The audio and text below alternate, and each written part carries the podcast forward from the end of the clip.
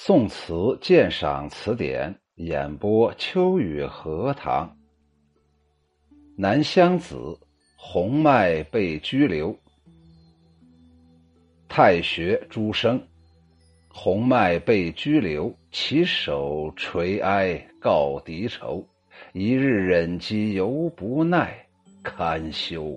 苏武征进十九秋。绝父既无谋，绝子安能解国忧？万里归来夸舌辩，村牛好百头时变百头。拘留啊，指的是关押；起手，古代的一种跪拜礼，垂哀祈求，呃，乞怜求饶啊。敌仇指的就是仇敌，在这里指的是金国。征进就是怎进，如何经得起的意思。绝父指的是洪迈的父亲洪浩，这个绝呀就是他呀，妻呀就是呃思绝先先祖父铺双路斩荆棘呀，就是那个绝呀。无谋形容洪浩在金国束手无策的样子。绝子指的就是洪迈。翻译出来就是洪迈出使金国，被关押了三天，就向敌人跪拜乞哀，一天的饥饿都忍受不住，就屈服了。嗨，实在是可耻！汉代的苏武在匈奴十九个春秋又是怎样坚持过来的呢？他的父亲当初被扣在金国，一筹莫展，又怎能指望洪迈能为国解忧呢？可是他出使归来还要吹牛夸耀自己的辩才，真是愚钝如牛。他这种人呢，是一得到机会就喜欢摇头摆尾呀。洪迈呀，在宋高宗末年呢，出使金国。他刚到那里的时候，颇能表现出一点点那种堂堂使臣的气派，不肯低声下气。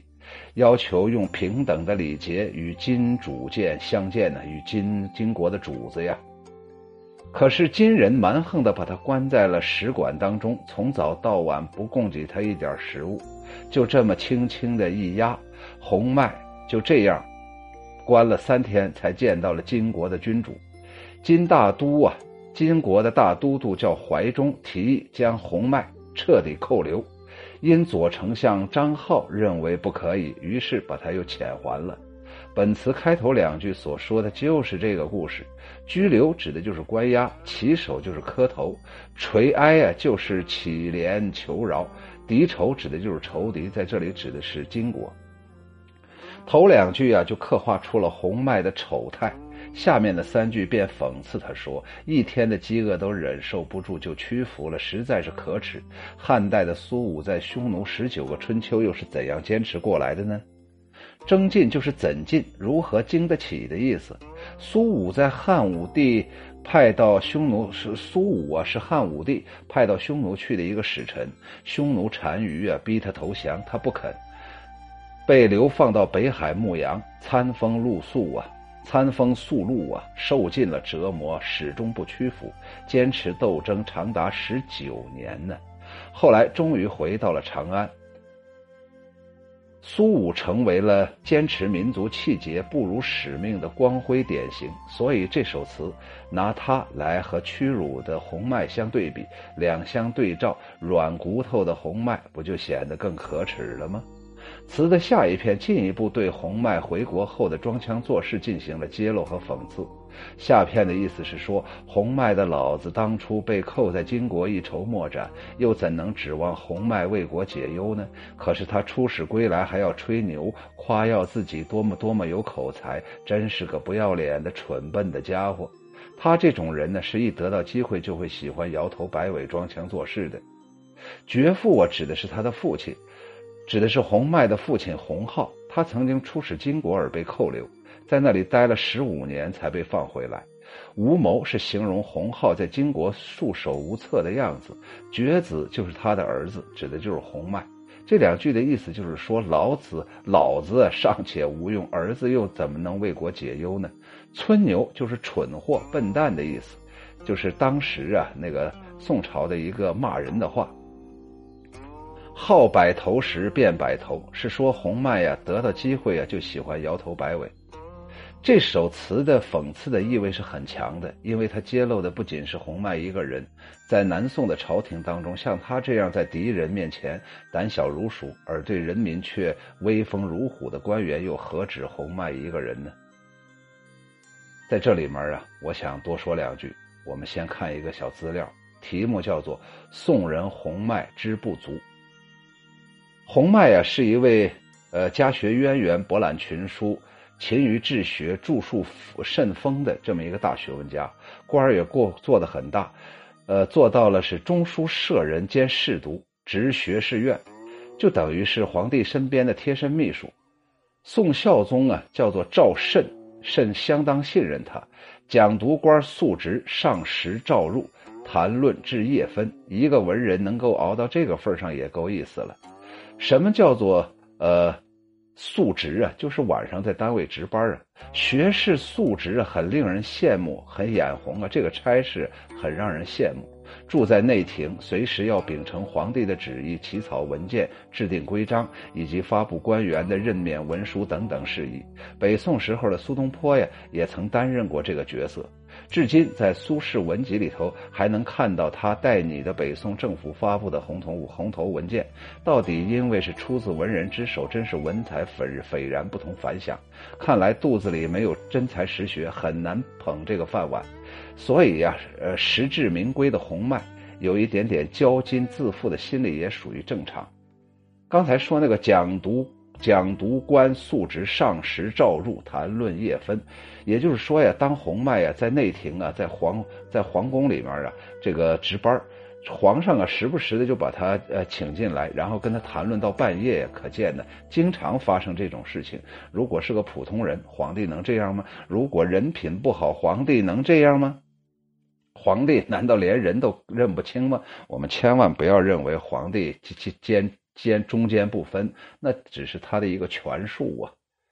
某日，这个洪迈值班，宋孝宗赵慎不停的布置有关内政外交的急件，他从清晨一直忙到下午，连吃饭的功夫也抽不出。那时候既没有电脑，也没有打印机，全凭他以马可待的才华，伏案疾书，赶将出来。等到交卷以后，累得腰都直不起来。于是他走出了办公室，在院子里活动活动筋骨，抖擞抖擞精神。因为杭州的冬天潮冷的屋内往往不如呃屋外有太阳暖和。见到一位老爷子坐在树下复轩，就是晒太阳。原来老人家早年年呢，曾经在学士院当差，政府南渡之后，他的子孙仍仍然在这里担任管理呃管理员之类的职务，所以这位八十多岁的老人也就随后随后辈颐养天年。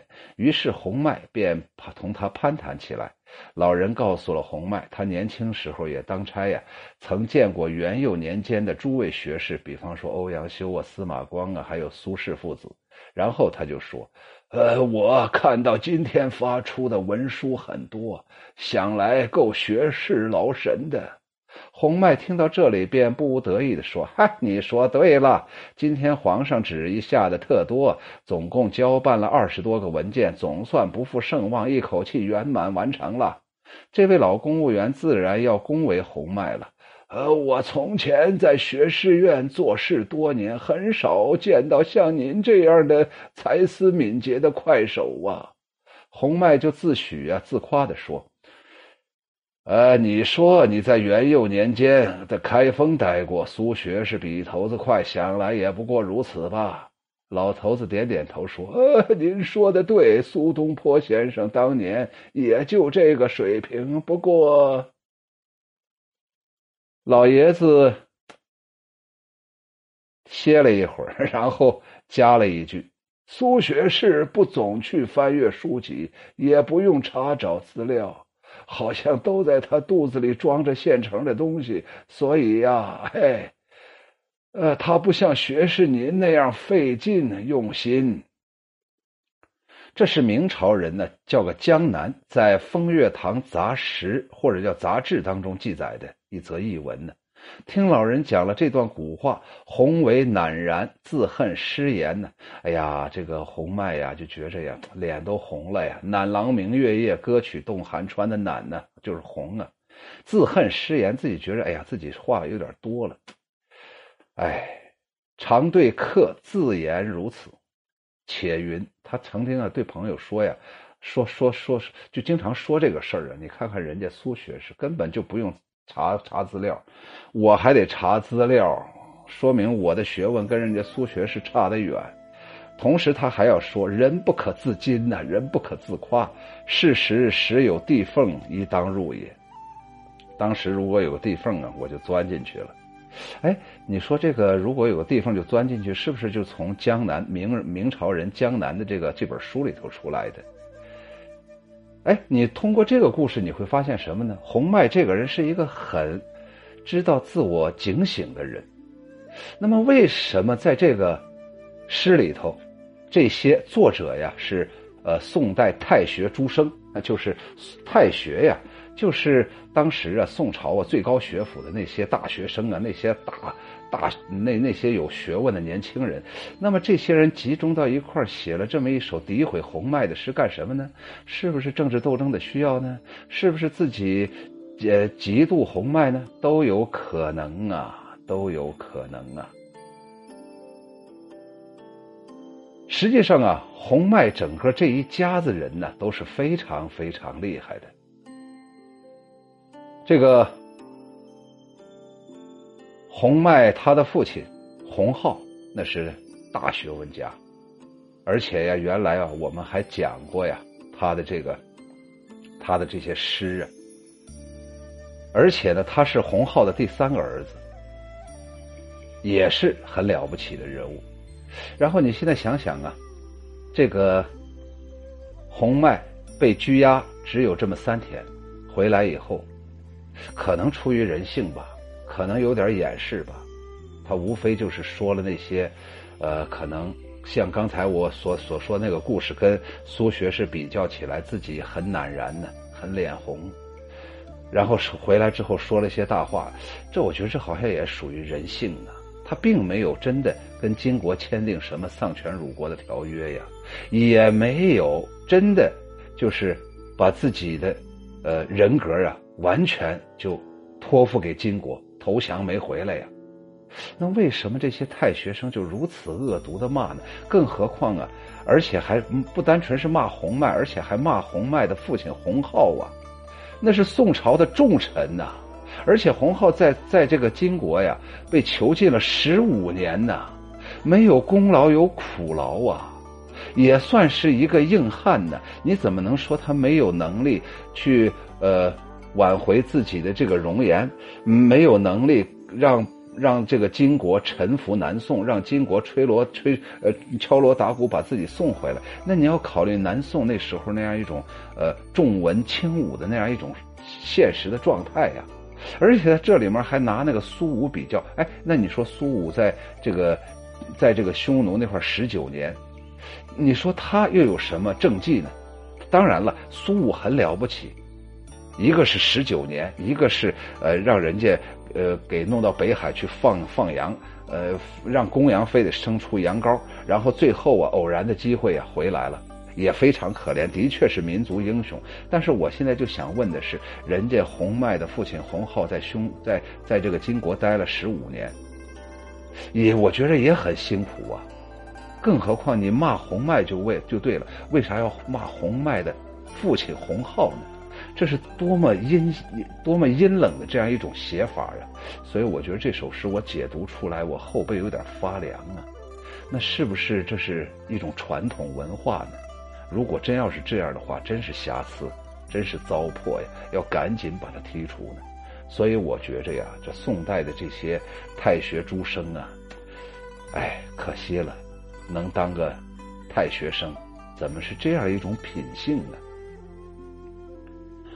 南乡子洪迈被拘留，洪迈被拘留，其手垂哀告敌仇。一日忍饥犹不耐，是堪休。苏武征进十九秋，绝父既无谋，绝子安能解国忧？万里归来夸舌辩，村牛号百头时变百头。我还想再啰嗦两句。刚才我之所以选那个跟苏学士对比的案例呀。就想说呀，如果洪迈这个人真的是做出了哪些出格的事儿，历史上肯定就有记载了。大家如果要是对这一段历史比较感兴趣，你可以好好查查，洪迈并没有做什么太过分的事情。而且呀，刚才我最后读这一遍呢，我咋总觉着好像有点类似于那小瘪三儿那种那种流氓骂街的那样一种写法呢？谢谢收听，欢迎大家关注、订阅、评论，感谢对我的支持。